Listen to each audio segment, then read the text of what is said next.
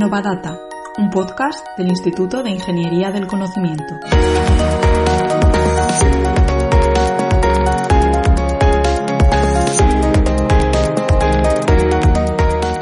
Bienvenidos al segundo podcast de Innovadata. De nuevo yo, Ana Lastuey y Esther Madrigal, vamos a hablar esta vez de ética, explicabilidad, confianza y por supuesto inteligencia artificial, pero también de regulación, porque todo va muy unido últimamente.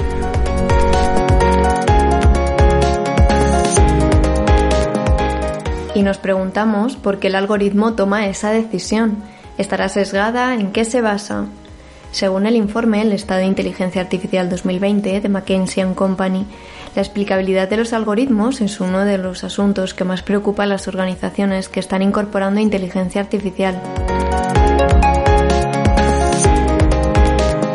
Del tema sabe especialmente Amparo Alonso, catedrática en el área de Ciencias de la Computación e Inteligencia Artificial de la Universidad de A Coruña y presidenta de la Asociación Española para la Inteligencia Artificial. La experta pertenece además al Consejo Asesor de la reciente Estrategia Nacional de Inteligencia Artificial. Así que con este currículum le hemos preguntado sobre avances hacia una inteligencia artificial ética. Pues como siempre vamos a empezar definiendo conceptos. ¿Qué es la inteligencia artificial ética y por qué es tan importante? Pues eh, claro, lo que ocurre hoy en día es que la inteligencia artificial es una tecnología que está eh, prácticamente en cualquier área en la que podamos pensar, ayudándonos en la toma de decisiones y en la obtención de patrones, normalmente eh, usando grandes cantidades de datos. Entonces, se, es eh, importante para, eh, para, el aprendizaje y para también que esta información que derivamos sea útil, que los humanos la puedan entender. En cualquier caso, también es cierto que la Unión Europea ha apostado por una inteligencia artificial ética, confiable, responsable, explicable. Desde esa perspectiva más social, la Unión Europea ha apostado por la inteligencia artificial ética para diferenciarse, digamos, de los grandes hubs, el americano y el asiático. En este terreno ético, la explicabilidad, por ejemplo, puede tener grados, dependiendo de lo importante que sea para determinadas áreas. ¿En qué nos beneficia esta explicación sobre el funcionamiento y los resultados de un algoritmo? Como sabemos, ¿no? la mayoría de los algoritmos que ahora mismo estamos utilizando eh, un ejemplo claro son los algoritmos de aprendizaje profundo, pues son algoritmos bastante opacos, eh, muy potentes desde el punto de vista de la exactitud, al igual que otros que también estamos desarrollando, pero no muy interpretables. Entonces, eh, existen, yo creo que el tema de la explicabilidad es un, eh, digamos, un término muy concreto, que a lo mejor para algunas áreas no es necesario, mientras que en otras sí, ¿no? Lo que sí que es importante es que aprendamos a desarrollar algoritmos más transparentes o al menos que puedan ser auditables desde el principio, ¿no? Saber si los datos que estamos introduciendo eh, son datos sesgados o no, que es es bastante eh, posible que lo sean porque son datos del mundo real y el mundo real pues, es un mundo que tiene eh, sesgos también, hasta todo el algoritmo o la salida del algoritmo. Entonces, la transparencia puede tener distintos grados.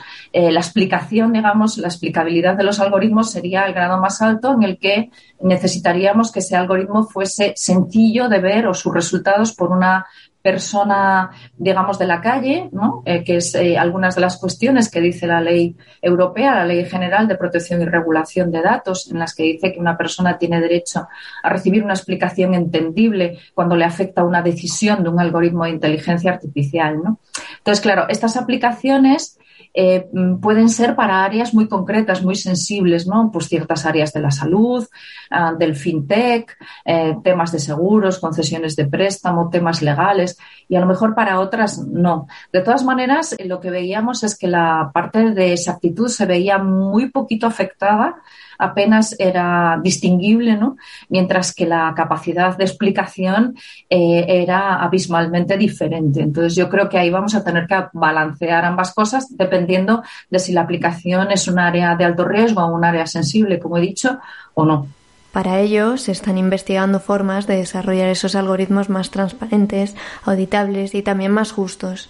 El grupo de Amparo Alonso en la Universidad de A Coruña está trabajando en ello. Desarrollan modelos que aseguran esa explicabilidad o privacidad de diferentes formas. Nos lo cuenta. Pues trabajamos en distintas eh, áreas. Por ejemplo, hemos desarrollado algoritmos que trabajan en entornos distribuidos y que lo que intentan es garantizar la privacidad de los datos de cada nodo, de manera que podemos aprender eh, de los datos eh, de todos los nodos a la vez, pero sin que se compartan datos entre nodos y sin enviar estos datos mm, a través de la red para juntarlos en la nube o en cualquier nodo central. simplemente lo que eh, pasamos, eh, los que se comunica, digamos, serían los parámetros del algoritmo. Eh, también hemos trabajado, esto sería en la parte de privacidad. También hemos trabajado en la parte de explicabilidad. lo que hemos hecho es introducir en la métrica de evaluación del algoritmo eh, la cantidad de variables que estamos utilizando para desarrollar la explicación. De forma que intentamos mantener el rendimiento de algoritmos complejos, pero teniendo por encima de ellos un algoritmo entendible para eh, que un humano eh, pueda interpretar ese resultado. Eh, digamos que hay otras cosas en las que podemos investigar, pero la idea es que los algoritmos en general dejen de ser tan caja negra como son en la actualidad y permitir que haya algún tipo de explicación, de, auditabilidad, eh, de mantenimiento de la privacidad o de garantía de la sostenibilidad. En realidad, eh, se están haciendo esfuerzos en muchos tipos de modelos y necesitamos más investigación. Es un campo, un campo en ebullición para que los algoritmos no sean tan caja negra, como dice Amparo, no solo se necesitan ingenieros informáticos o expertos en inteligencia artificial. Como vemos, los temas sociales y éticos van a ser cada vez más imprescindibles en el ámbito que nos ocupa. Por eso, lo suyo sería trabajar en equipos más multidisciplinares, con perfiles que tengan que ver con estos temas. Otro aspecto eh, no tan técnico quizás y del que no he hablado es que necesitaríamos poder eh, trabajar en equipos más diversos. ¿no? En España esto no es, no es muy habitual, pero es interesante que eh, aprendamos a, a trabajar con personal de otras áreas como la sociología o el derecho, ¿no? Para abordar aspectos, pues, eh, eh, más éticos o más que tienen que ver eh, no solo con el desarrollo de algoritmos buenos, sino con el desarrollo de algoritmos que sean buenos para las personas, ¿no? Que nos ayuden, digamos, a integrar este cambio también desde un aspecto más social. Ser conscientes de ese cambio social y cultural al que también contribuye la tecnología ha hecho que busquemos desarrollar una inteligencia artificial para el bien común y en esa dirección van las primeras regulaciones, tanto europeas como españolas. Así que una vez hemos visto qué es lo que se puede hacer, repasemos ahora lo que ya se ha empezado a hacer. Nos lo resume Amparo Alonso. En el tema de las regulaciones éticas eh, estamos yendo despacio pero sin pausa. Yo creo que es fundamental eh, esta aproximación un poco eh, diferente basada en la ética y, en estar en diseñar una inteligencia artificial por y para la humanidad que, preconiza la Unión Europea. ¿no? Entonces, fíjate, la, Ley General de Protección y Regulación de Datos entró en vigor en 2018 las eh, directrices para una inteligencia artificial ética, confiable y sostenible en 2019 y en 2020 eh, pues se publicó el libro blanco para la inteligencia artificial en Europa y a finales de año eh, pues la estrategia nacional. ¿no? El eje en la estrategia nacional, en la ENIA, uno de sus seis ejes, el 6, tiene que ver con el establecimiento de un marco ético normativo que refuerce la protección de los derechos individuales y colectivos y está, por supuesto, en línea con lo que es la normativa europea. Aquí en España oímos hablar en 2020 de la creación de la Secretaría de Estado de Digitalización e Inteligencia Artificial, la Estrategia Nacional de Inteligencia Artificial tiene como objetivo fomentar el desarrollo y el uso de tecnología en nuestro país. ¿Qué acciones concretas se están llevando a cabo para conseguirlo?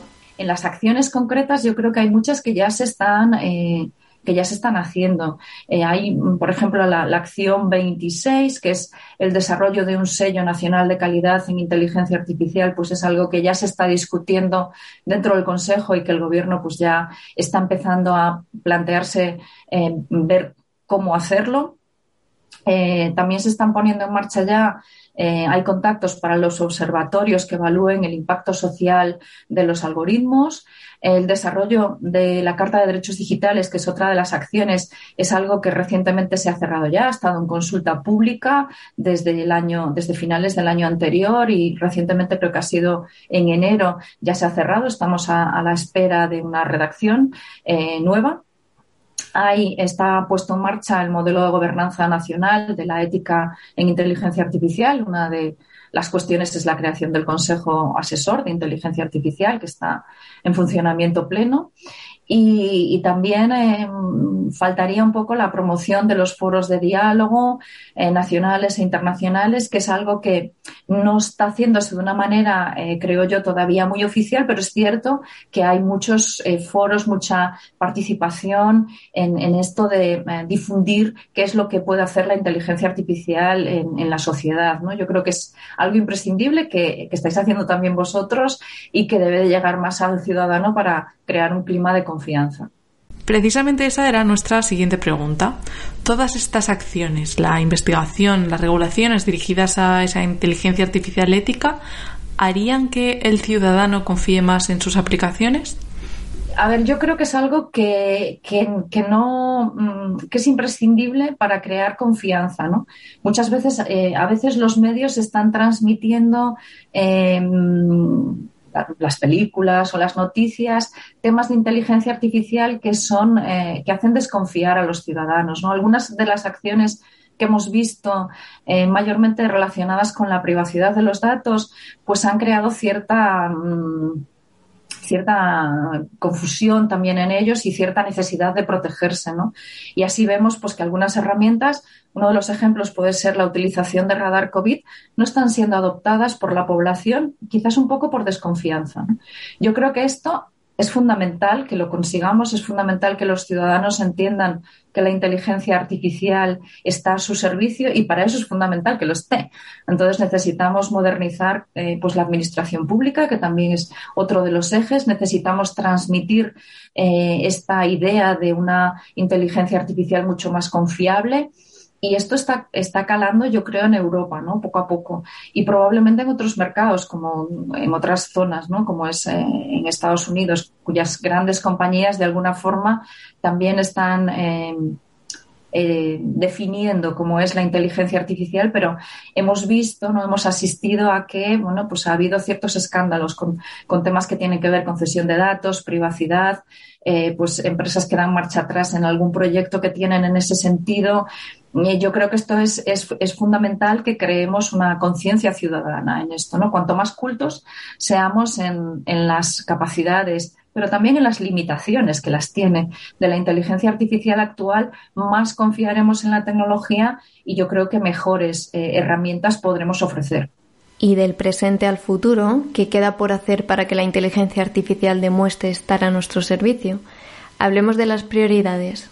Mm, las prioridades que tenemos están, están definidas ya en nuestra estrategia. Eh, no son muy diferentes de las europeas. Eh, yo creo que aparte de todo lo que dice ya la estrategia nacional en cuanto a los cambios de investigar, mayor fomento de la investigación, eh, la retención de talento, que es nuestra materia prima fundamental, el aprovechamiento de los datos para mejorar empresas y servicios, etcétera, etcétera, pues hay, muchas cosas que podemos hacer. Es una lista tremenda, ¿no? Áreas en las que la estrategia ya ha apostado, pues convertirnos en la cabeza de la investigación en lenguaje natural en español, modernizar nuestra administración pública o buscar aplicaciones en las que España dentro de Europa pueda aportar eh, originalidad o pueda aportar ser eh, un país pionero, ¿no? Áreas que pueden estar en torno a las industrias creativas, el turismo, la salud o los algoritmos verdes, ¿no? En los que la inteligencia artificial puede servir para un medio ambiente más sostenible. Ante todos estos quehaceres, las empresas, grandes y pequeñas, eh, tienen un papel muy importante. También en la transformación cultural que requiere la integración de la tecnología en nuestra sociedad. Decíamos al principio que les preocupa la explicabilidad. ¿Cómo están adaptando las empresas la inteligencia artificial? Eh, aunque la investigación en realidad está en, yo creo, bastante buena posición, la investigación española en inteligencia artificial, y la creación de startups también. El nivel de en, Europa, el nivel de adopción en las empresas españolas es, es aún un poco bajo. ¿no? Ahí tenemos que intentar dar un salto. Necesitamos crear una nueva cultura en las empresas, ¿no? Eh, mejorar el conocimiento de nuestros empleados. Muy poca proporción de los empleados de, las empresas españolas, menos del 2%, ha recibido formación en TIC y las empresas no los están, no están contribuyendo a su formación, mientras que en empresas extranjeras que todos conocemos, pues tienen una inversión muy fuerte en los programas para la cultura tecnológica de sus empleados. Esto es básico, ¿no? Y quizás todos estos temas de actualización, pues es algo que el sistema público de educación también debe participar, ¿no? A lo mejor las universidades deberían plantearse tomar el rol de, de liderar esta formación continua que vamos a necesitar. Como explica Amparo Alonso, la adopción de la inteligencia artificial no es solo un reto tecnológico, también es una cuestión de habilidades, de cultura y de gestión del cambio. La situación de las empresas nos lleva a otra posible necesidad, como es la formación, de la que ya no solo deben ocuparse las universidades, sino que se propone ir más atrás en la educación, una de las cuestiones que lastra la implantación es la escasez de conocimiento experto. ¿no? Necesitamos muchos más profesionales. Y, esto, mm, pues eh, seguramente vendrá de la necesidad también de hacer cambios en la educación eh, a todos los niveles, desde las etapas infantiles eh, con asignaturas de pensamiento computacional, hasta el bachillerato necesitamos que nuestros alumnos conozcan, tengan competencias digitales, competencias informáticas, porque es, eh, porque es básico, ¿no? Para tener una cultura es casi tan básico como, como aprender a leer o escribir. Necesitamos romper la brecha de género. Es algo que ocurre en España y en todos los países europeos de nuestro entorno, ¿no? Pero en España el, el nivel es aún más bajo. Eh, la participación de mujeres en, los grados de informática está alrededor del 12%. Estos cambios en educación y en las empresas son básicos e impactan directamente en el interés por la investigación y por la innovación, un ámbito más que indispensable para mantenernos a la última en inteligencia artificial. ¿Qué nos falta en este aspecto? También yo creo que necesitaríamos eh, que nuestro ecosistema de más D más sí eh, crezca, ¿no? Que tanto las empresas como los grupos de investigación puedan eh, colaborar más, crear simbiosis positivas y hacer atractivo nuestro ecosistema. ahí vamos a necesitar también que participen las startups y las pymes, que son la mayoría de nuestras empresas, porque al fin son las que van a, poder incluir en sus plantillas esta, este talento ¿no? que, necesitamos para, ser un país eh, mucho más eh, competitivo. ¿no? Y yo creo que un lastre también que debemos completar es, eh, en España en, concreto, es la falta de inversión y de planificación a largo plazo que tenemos en, nuestro país. Tenemos que intentar ser más útiles y más ágiles. Para que las cosas funcionen necesitamos comprometernos a tener inversiones a más largo plazo y que sean estables frente a los cambios políticos. ¿no? Hay países de nuestro entorno, no sé, el ejemplo del Reino Unido, de Alemania, que lo hacen así mantienen sus inversiones en I de sí con una política sostenida incluso en épocas de, crisis, porque se entiende que eso no se puede cuestionar, es algo crítico para la generación de riqueza económica, generación de empleo, para el bienestar social. Entonces esto es importantísimo para poder ser relevantes eh, como país. Nos quedamos con las ideas de Amparo Alonso como compromiso, formación, retención del talento, innovación y sobre todo confianza en la inteligencia artificial. Todo esto se pretende conseguir desde ese enfoque ético y social que nos proponen y que, en definitiva, trata de desarrollar algoritmos útiles y buenos para las personas. Hasta aquí la entrevista. Gracias por escucharnos y hasta el próximo Innovadata.